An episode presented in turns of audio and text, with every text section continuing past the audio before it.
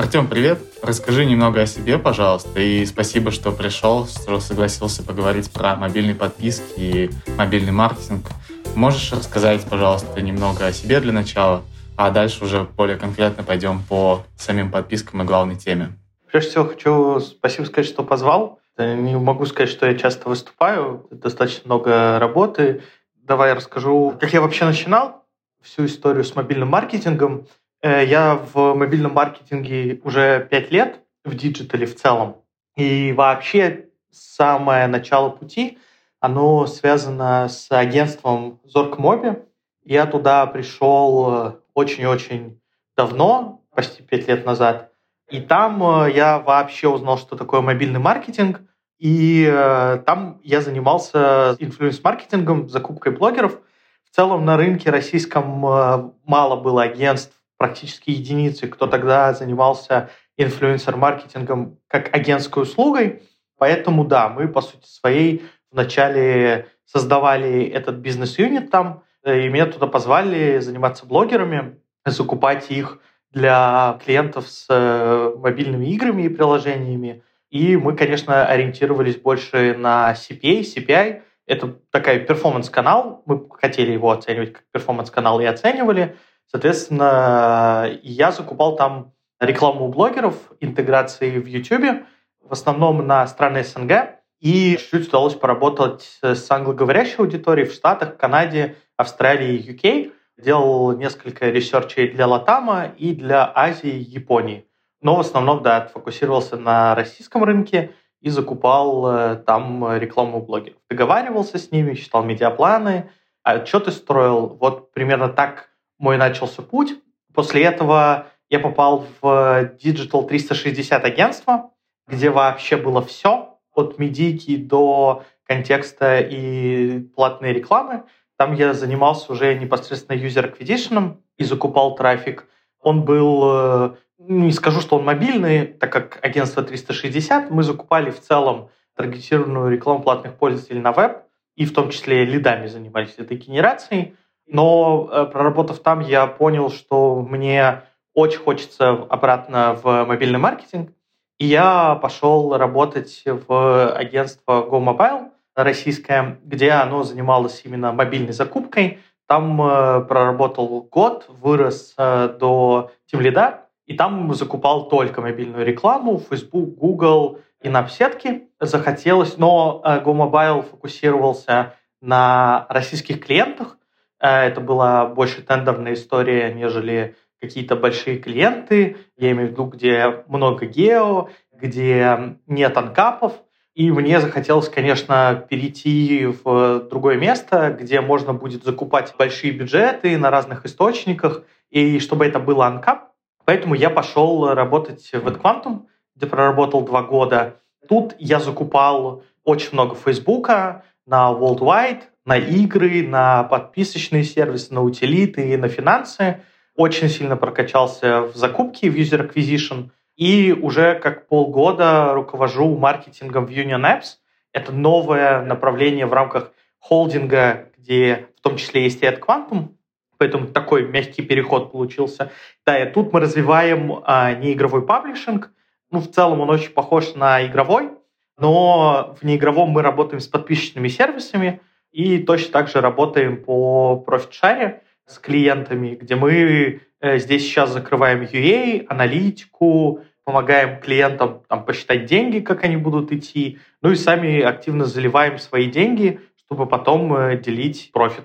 За полгода мы там подписали уже несколько клиентов и активно продолжаем расти и очень активно готовимся к январю, потому что январь для user acquisition это очень важный этап, очень дешевый CPM, очень дешево можно закупать э, юзеров, соответственно, в январе можно очень много отлить, да, и вот мы готовимся к тому, чтобы отлить много денег э, и несколько приложений попробовать вывести в топ-сторов в US и в UK. Хотел узнать, насколько вообще мягко прошел переход от сотрудника агентства до руководителя какого-то отдельного продукта, как я понял. Ну, то есть внутри компании это какая-то отдельная ветка продуктовая. Как сейчас чувствуешь э, на руководящей позиции, что там самое интересное, самое сложное, какие вызовы? Можешь про это чуть подробнее рассказать? Переход был достаточно мягким. Надо понимать, что в целом, э, поработав в агентстве уже определенное время и выполнив там все KPI, становилось немножко скучно.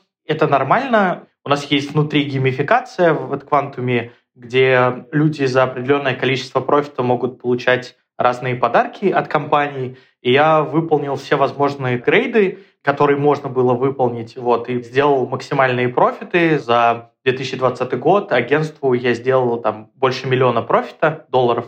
Ну да, и начинает немножко быть скучно, э, но так как у нас уже были свои продукты, э, я очень активно начал подключаться к развитию этих продуктов, смотреть ну, не просто на user acquisition, а стал смотреть, как можно, не знаю, улучшить продукт, э, смотреть больше на продуктовые метрики.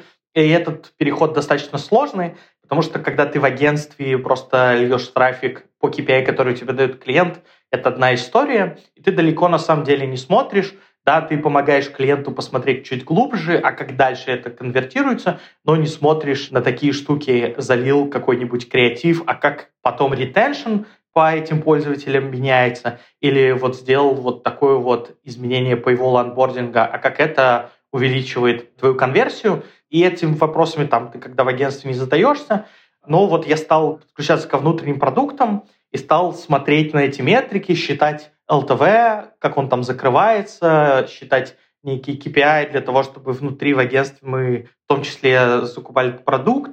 И в какой-то момент наши фаундеры сказали, что мы делаем не игровой паблишинг, и предложили мне перейти заниматься всем маркетингом э, сюда.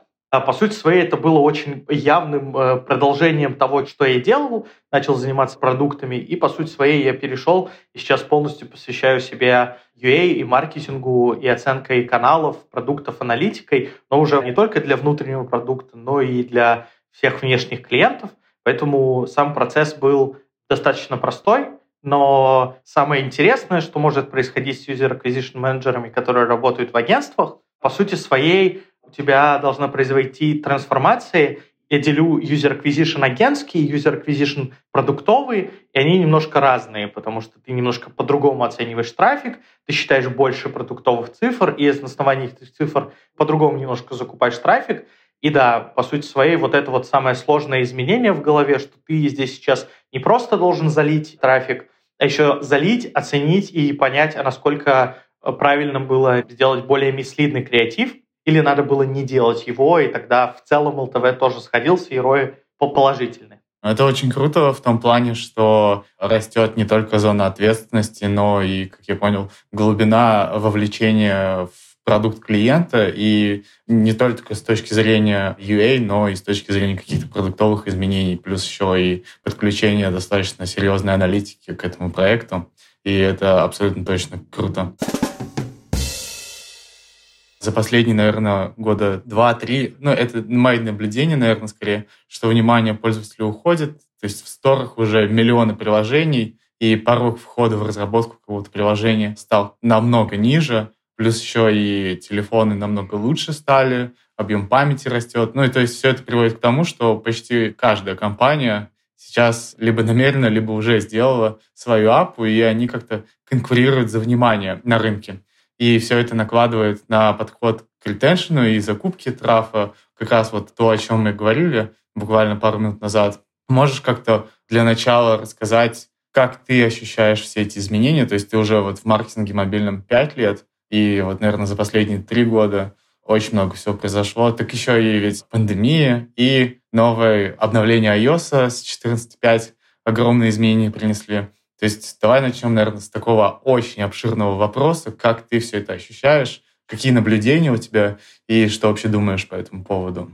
Если смотреть на весь период, мне вообще очень нравится ну, тенденция роста. Если смотреть на большие отчеты по инвестированию, вливанию денег в той или иной степени, как инвестирование, так и спендов, а отсюда и ревенью мобильный маркетинг, то он продолжает расти. И было три года назад модно говорить, что диджитал победил ТВ, и три года назад об этом очень много говорили, в отчетах светилось, то да, то сейчас и пару лет назад заговорили о том, что mobile побеждает десктоп, и пользователи все больше внимания уделяют мобильным активам. пользователи все больше времени проводят через свои мобильные телефоны, есть тенденция роста рынка, которую очень хорошо видно, что эта тенденция на самом деле позволяет игрокам, которые существуют в некой мобильной экосистеме. Во-первых, рост вливания денег в mobile, все больше и больше появляется компаний, которые делают технологические штуки, которые позволяют облегчить жизнь э,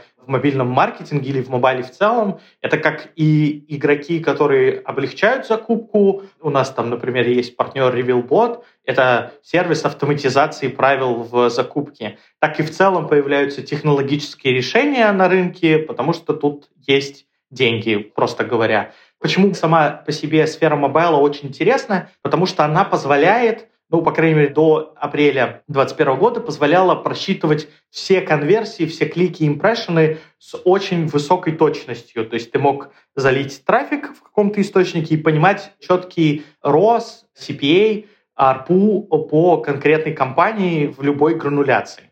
Соответственно, сюда и перетекали деньги, потому что в целом большинство компаний хотят оценивать свой performance и в целом считать свои деньги. И в мобайле было очень просто это делать. Тем более внимание пользователей перетекало из некого десктопа в mobile. И эти инвестиции позволяли появляться новым игрокам, которые облегчали, автоматизировали закупку. И еще пару лет назад мне виделся тренд, что вообще вся закупка превратится в one-button клик историю. То есть появится больше блэкбоксов, и ты будешь нажимать одну э, кнопку, которую мы шуточно называем «деньги», и деньги будут идти. То есть а автоматизация закупки рекламы дойдет до такого уровня, когда можно будет закупать в неком мульти-аккаунте, который будет сам выбирать источники и выбирать аудиторию, которую нужно показывать рекламу, чтобы максимизировать э.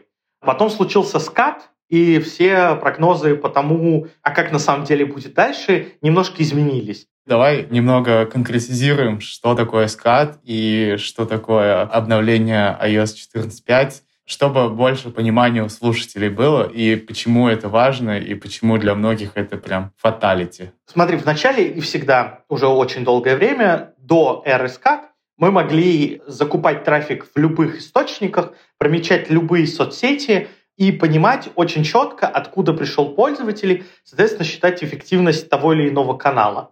Надо объяснить, благодаря чему это все происходило. В iOS для того, чтобы понять, откуда пришел пользователь, используется IDFA. Это ID-идентификатор мобильного устройства. То есть, соответственно, вы, э, получая этот идентификатор, можете очень легко понять, откуда этот пользователь пришел, потому что и Facebook, как пример источника, и AppsFlyer, как пример трекера мобильной аналитики – понимал, что это за пользователь, и очень легко мог сопоставить этого пользователя, который кликал на рекламу, с пользователем, который в приложении что-то делал. На WWDC, кажется, в 2020 году или в 2019, не помню, вышел Тим Кук и сказал, что закрывает доступ к IDFA, и теперь ни у кого в мобайле не будет доступ, возможность получать этот идентификатор. А по этому идентификатору происходило все сопоставление данных. Рынок немножко всколохнулся не понимал, что будет дальше. И позже Apple объявила, что они предлагают альтернативу IDFA. Это SCAD Network. SCAD Network — это фреймворк Apple, который вам будет сообщать, если на простом языке, какие пользователи и какие действия они сделали в мобильном приложении. SCAD — это какое-то сокращенное просто название SCAD Network. А особенность SCAD в том, что он работает во-первых, сами ивенты, которые происходят, события, которые делают пользователь в приложении, вам будет сообщать Apple по определенному алгоритму. В нем есть три таймера. То есть пользователь, во-первых, устанавливает приложение и видит там новое окно. Раньше всегда было системное окно Apple, в котором приложение спрашивало, хотите ли вы, чтобы мы присылали вам уведомления. Теперь в приложениях э, есть два окна. Первое осталось как про уведомление, а второе, хотите ли, чтобы ваши действие, активность приложений отслеживало само приложение. И пользователю есть два выбора. Да или нет. При условии, что да, все работает как раньше.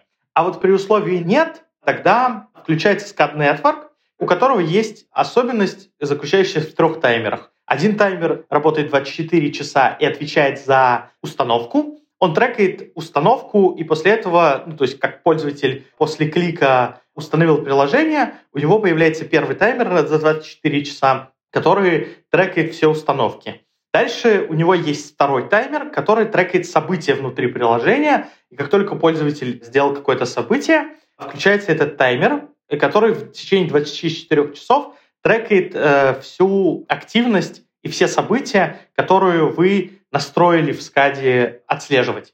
Да, там вроде есть э, ограничение на количество этих ивентов.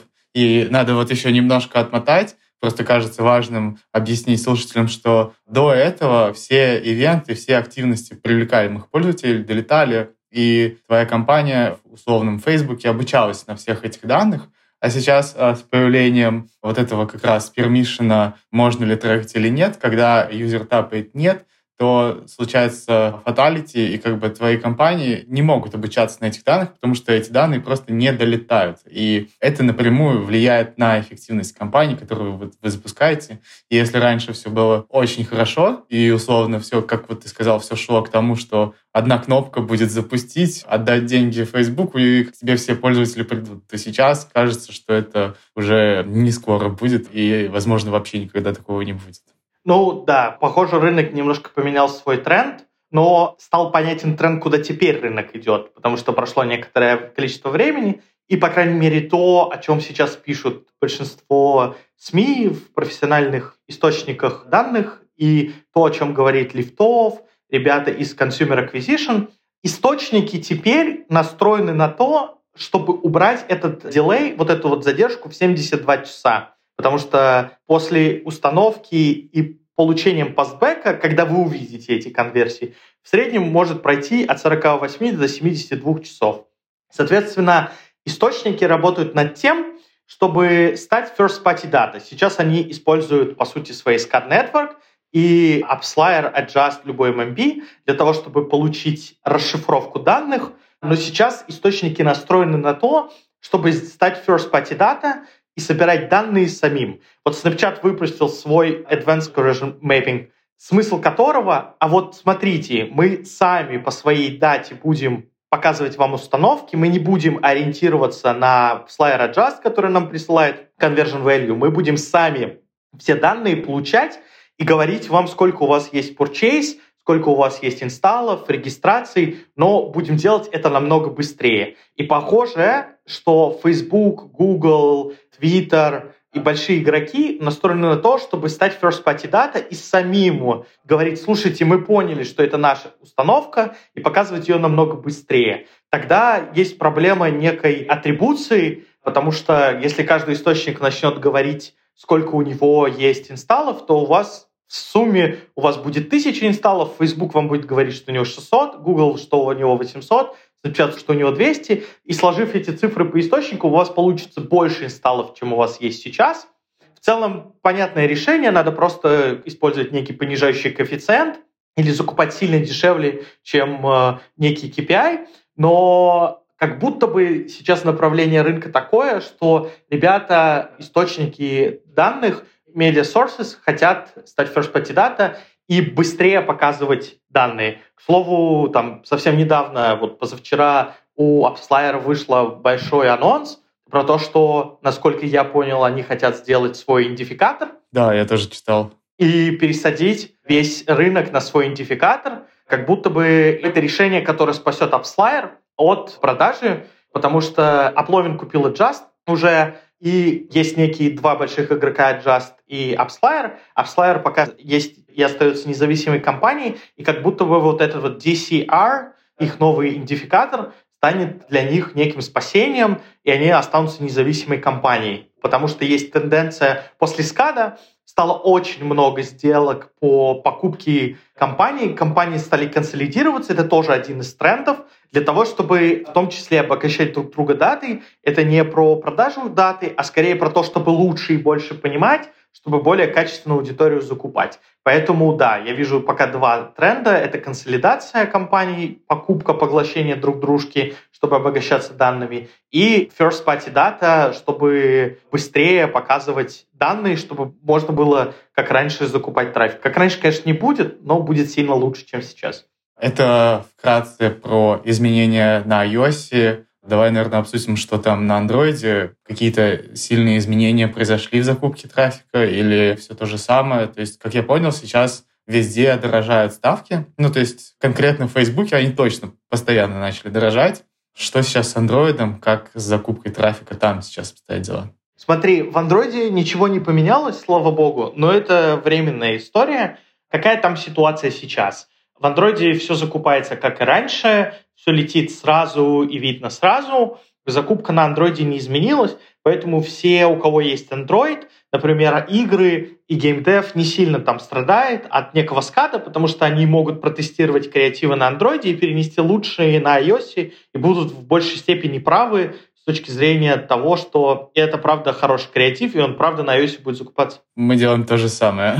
Да. Соответственно, на андроиде все закупается как и раньше, но вот э, с первого квартала Google объявил о том, что они вводят limited tracking LAT, как на iOS. Это первая предпосылка к тому, что скат так или иначе будет на андроиде. Ну, то есть этому надо быть готовым. Пока непонятны сроки, но они вот объявили, что в первом квартале уже будет limited tracking, то есть уже пользователи могут в настройках выключить трекинг, как это было до скада. К слову, до скада, до включения скада, до iOS, благодаря этой функции AppsFlyer говорил о 15% пользователей, которые выключили трекинг. То есть мы уже не видели 15% пользователей. На андроиде когда-нибудь появится свой скат, но сейчас все хорошо. Единственная проблема, которая возникла сейчас.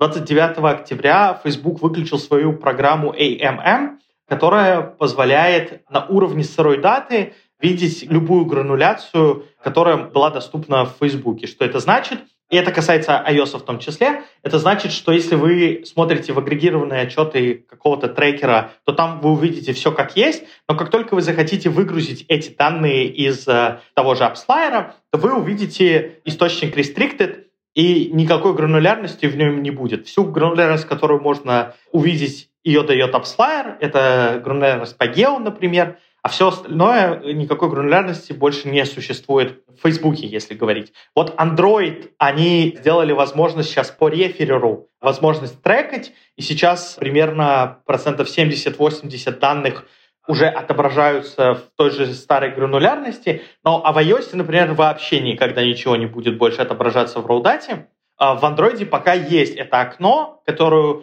насколько я понимаю, Facebook сам решил оставить.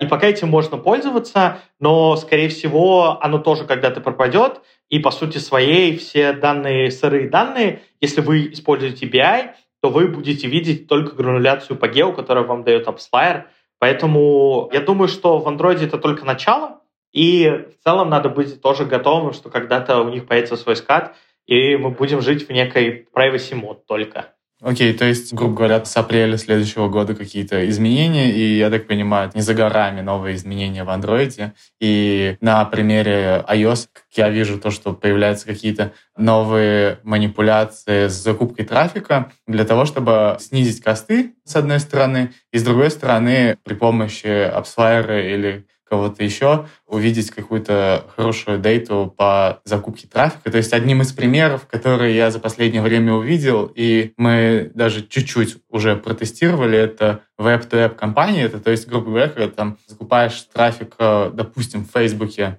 и ты ведешь пользователя не сразу в приложение, то есть там вставляешь линку не на свое приложение, не на стор, а сначала на сайт, а уже с сайта разными манипуляциями. Там могут быть квизы, там может быть автоматический редирект или что-то, ну, вообще любая информация переводишь уже в стор. И таким образом тебе в AppsFire поступает чуть больше данных, чем могло бы быть. Но, как я понимаю, там тоже есть свои подводные камни, что достаточно немаленький бюджет нужен, чтобы пробивать трэш-холд со стороны Фейсбука, чтобы какие-то данные долетали. Какие есть еще изменения? Вот можешь рассказать про то, какие манипуляции там придумывают сейчас, чтобы получить больше данных, либо снизить косты на закуп трафика. На примере с Фейсбуком, потому что, наверное, это самый сейчас большой канал закупа трафика. Давай разберем, наверное, последний кейс из того, что тебе известно. Ну да, Web2App, это решение появилось в целом на рынке очень давно, но им стали пользоваться активно, когда появился SKAd потому что хочется так же, как и раньше, в real-time е видеть цифры. Соответственно, Web2App — это отличное решение для того, чтобы, как и раньше, в реальном времени отслеживать клики, конверсии, покупки. Еще одна из особенностей и плюсов веб-то-эпа в том, что аукционы как будто бы для веб-закупки и mobile app закупки разные. Соответственно, первая гипотеза, которую мы проверяли, а будет ли дешевле вообще? Нам казалось, что емкость больше на веб-то-эпе, ну, на веб-трафике, и мы поняли, что на самом деле в целом как будто бы аудитории там больше, но CPM не сильно дешевле, чем если закупать просто Scat Network компании, но аудитории там и правда больше. Соответственно, из того, что есть сейчас, да, это Web2App, интересное решение, очень много, особенно в подписочных сервисах, стало получаться Web-to-Web решений. Web-to-Web мы называем, когда пользователя ведем на веб и процессим его прямо сразу на сайте, берем с него деньги прямо на сайте через Stripe. Соответственно, таких решений тоже стало появляться больше, где пользователи не просто как-то прогревают или рассказывают ему о приложении, а еще и как бы берут с них деньги, и это совершенно другой флоу пользователей. И этим тоже очень много игроков занялись, чтобы делать вот такой вот процессинговый веб-то-веб. Мы вот как раз сейчас делаем вот подобное решение, и, наверное, я даже немножко конкретизирую, что чаще всего это просто перенос всего онбординга в веб. В нашем случае, например, и в случае наших конкурентов в категории Health and Fitness, это просто берется весь онбординг, который работает лучше всего, и просто на сайт переносится, и юзер получает ровно тот же experience, практически тот же самый experience, но, грубо говоря, в WebView своего телефона просто кликает, отвечает на вопросы, потом ему paywall, и он оплачивает там. Вот это тоже очень интересный кейс последний. Еще из интересного, что я видел, стали больше внимания обращать на native ads, на native источники. Э, я все чаще слышу о том, что ребята пробуют закупать Taboola, Brainout. Это нативные сети, которые отлично работают на web-to-app, на web-to-web. Их тоже активно стали закупать, пробовать эти источники. Там э, закупка сильно дороже, чем в Фейсбуке, но качество трафика тоже относительно выше, чем в Фейсбуке. Соответственно, из того, что я сейчас слышу, очень много стало звучать native networks, где смысл какой? Ты размещаешь такие же баннеры, но в статьях, потому что Tabula Ads — это некая DSP, которая размещает рекламу в статьях нативных с хорошей аудиторией. И вот сейчас я слышу, что как-то ребята стали больше закупать Табулу и Brainout.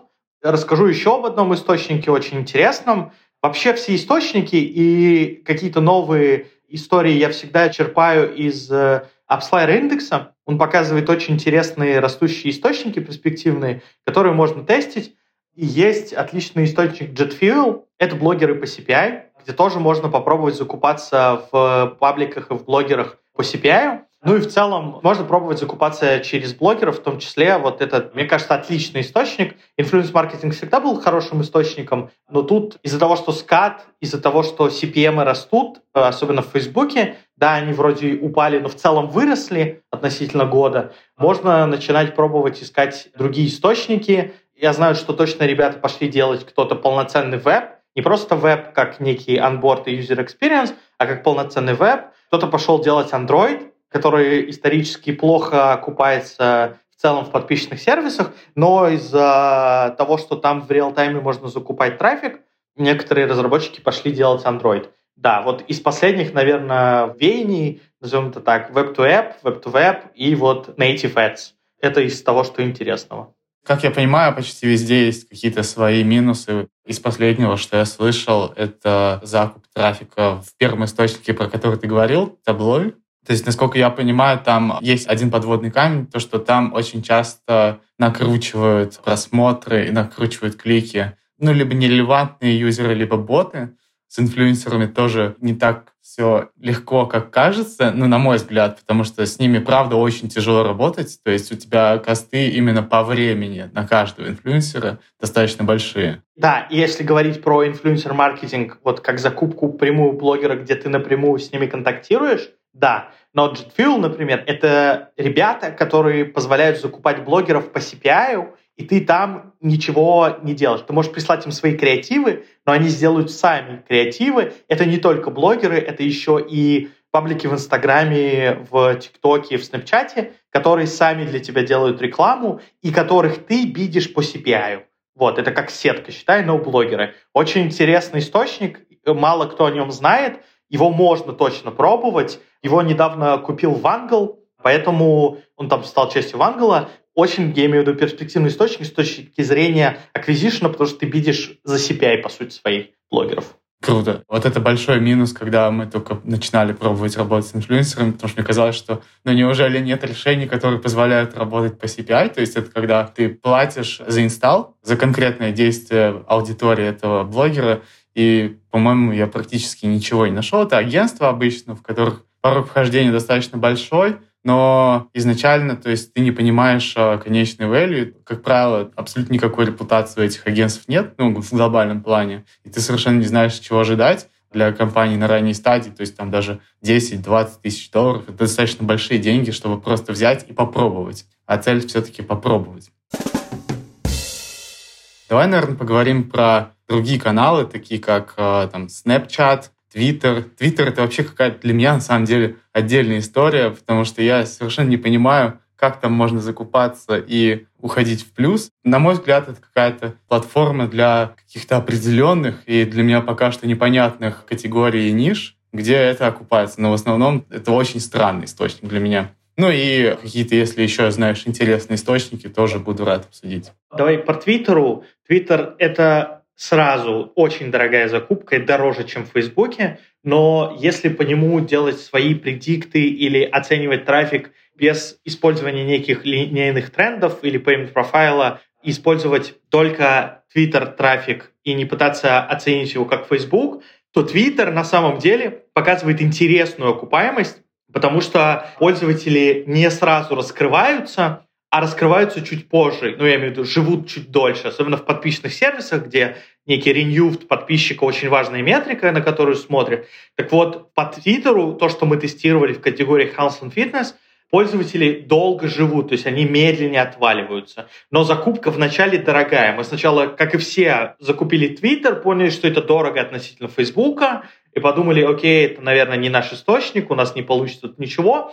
Но потом, через полгода, посмотрели на данные, которые нам долетели, и поняли, что Twitter отличный источник, потому что он лучше окупается, у него свой payment profile. Payment profile, когда я говорю, это некая наша внутренняя табличка, как размазаны деньги по времени. То есть у вас есть пользователи, которые купили подписку первую неделю, потом осталось какое-то количество пользователей, которые во вторую купили, в третью, в четвертую. И Payment Profile — это вот такая табличка, в которой мы простраиваем продление этих подписок пользователю во время. Ну, естественно, это растягивание денег. И вот мы сначала смотрели и строили эти данные по Фейсбуку, поняли, что он дорого, идет для нас рост там восьмого дня с первого продления не такой, какой у нас в KPI, а потом, когда мы посмотрели через полгода, оказалось, что он окупается не хуже Фейсбука, просто пользователи из него остаются в приложении дольше, чем из Фейсбука. Поэтому надо быть готовым к тому, что это просто дорого. Плюс у коллег есть кейсы, что они Twitter пробовали на игры, и у них Twitter хорошо закупался на игры. Поэтому это тоже отличный источник поэкспериментировать, особенно если у вас там казуальные мидкорные игры, он может подойти.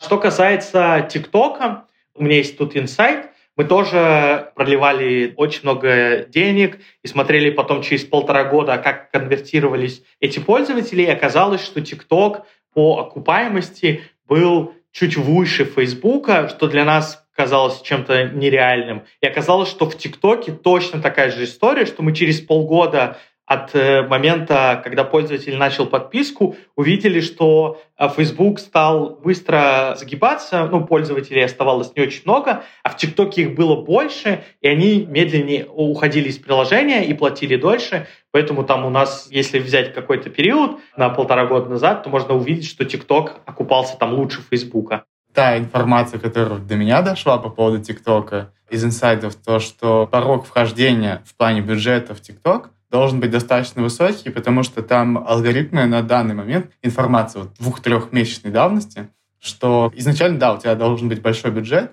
и достаточно много денег должно открутиться, чтобы алгоритмы как-то начали подстраиваться под твоих пользователей. То есть, грубо говоря, там изначально ты палишь из пушки по воробьям, но через какой-то спенд, условно, это 5-7 тысяч долларов тебе надо открутить, чтобы уже более-менее алгоритмы нормально работали и показывали рекламу действительно тем людям, которым интересно, может быть, твое приложение. Вот это правда или нет? Я не слышал никогда о таком. Я точно знаю, что чем больше вы денег вливаете в источник, тем лучше он понимает, кому нужно показывать. Такой информации ну, у меня нет, но вполне может быть. Вполне может быть.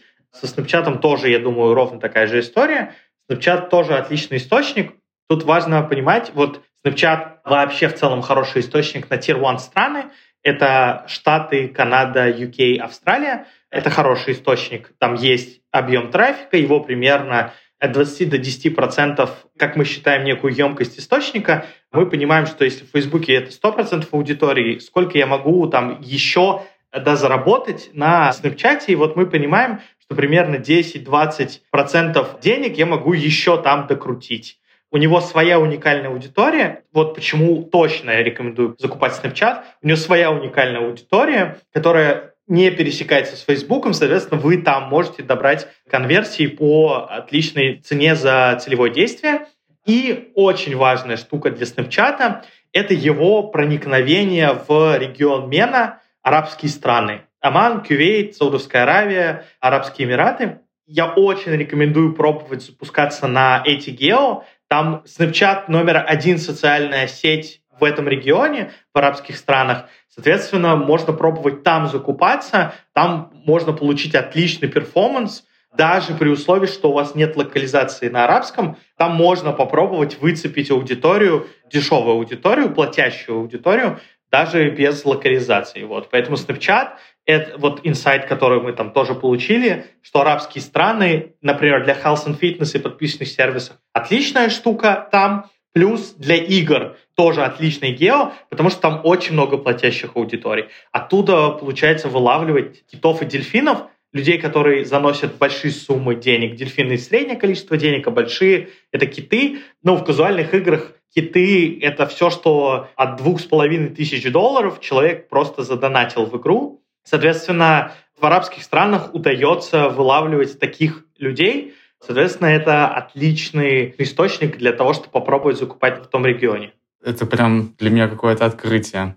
Давай, наверное, еще обсудим про бизнес-юниты на рынке мобильного маркетинга. То есть это не игровой паблишинг. Почему они появились и почему вообще их так много стало за последнее время? Вообще, в целом, надо понимать, что, например, игровых паблишеров сейчас уже очень много.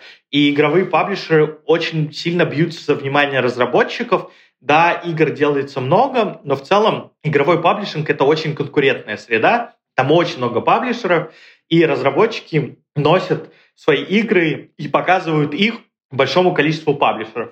Не игровой паблишинг относительно Э, ну, я бы не сказал новое, но с точки зрения количества паблишеров на рынке вообще worldwide, это какая-то новая штука, их не так много, и разработчики тут не могут, как в играх, просто носить. Есть несколько игроков, о которых мы знаем. Мы видим, что в целом на рынке есть ребята, которые пробуют себя в этом, но публично о себе там заявил это WoW ребята из Беларуси, из Минска.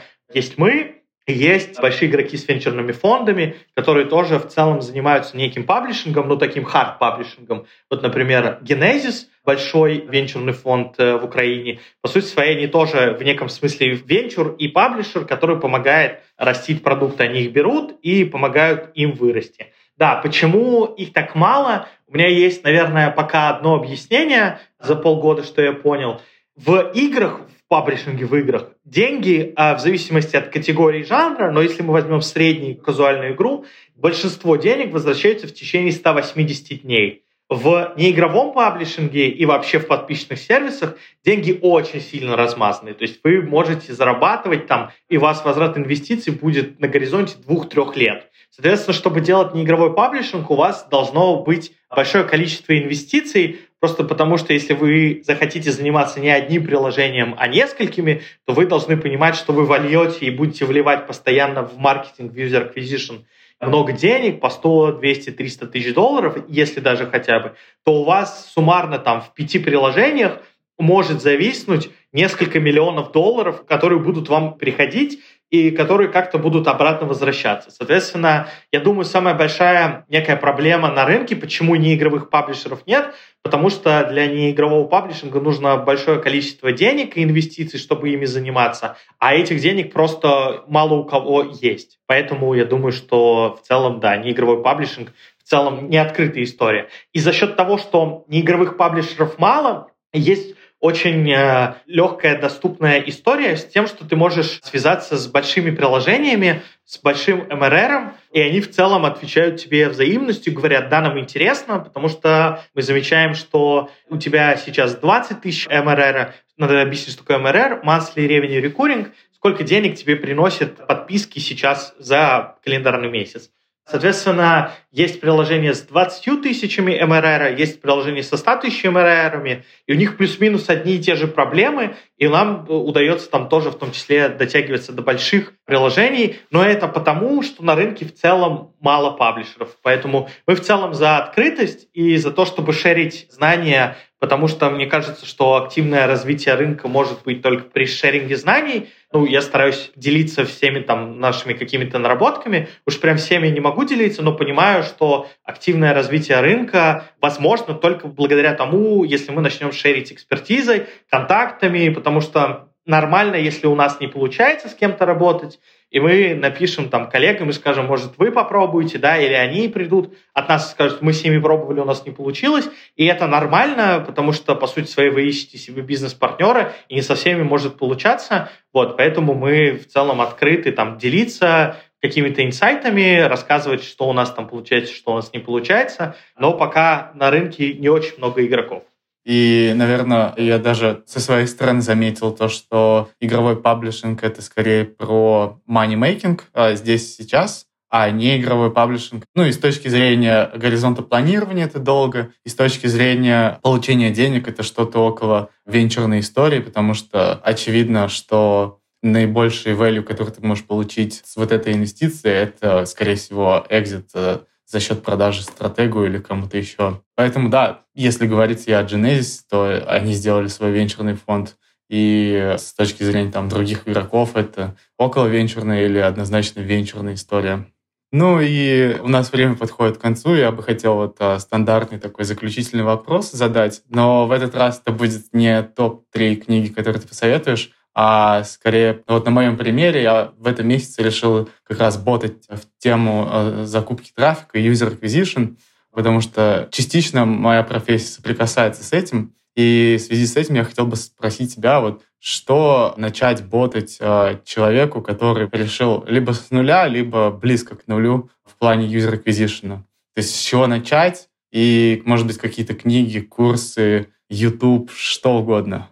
Я всем вначале рекомендую пройти курс Dev2Dev по мобильному маркетингу и аналитике мобильных приложений или игр, не помню, как точно называется. Два курса. Первый про общий мобильный маркетинг, как это работает с точки зрения закупки трафика, какие бывают источники, как с ними работать, чтобы сложилось общее представление о неком мобильном маркетинге. Второй больше про цифры, про то, как оценивать игры в основном, но отлично подойдет, если это в целом про user acquisition и про мобильные подписки.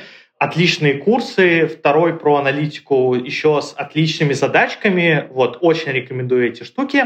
Потом рекомендую подписаться на все каналы про user acquisition чат в Телеграме. Так уж получилось, что я и мои знакомые, там, Антон Ким и Саша Ломатов, мы сделали чат про user acquisition, и у нас одно из самых больших комьюнити по user acquisition на русскоязычном пространстве. Очень рекомендую подписаться в него, в чат игровых маркетологов, тоже есть такой чат. И в целом читать, почитывать, что там пишут, потому что там, во-первых, решают проблемы, плюс в целом всегда есть анонс неких новостей про то, что-то там вышло, сломалось и прочее, прочее. Ну и в целом там помогают разобраться, как решить там свои проблемы, не запускается Google, Facebook, а как его тестировать.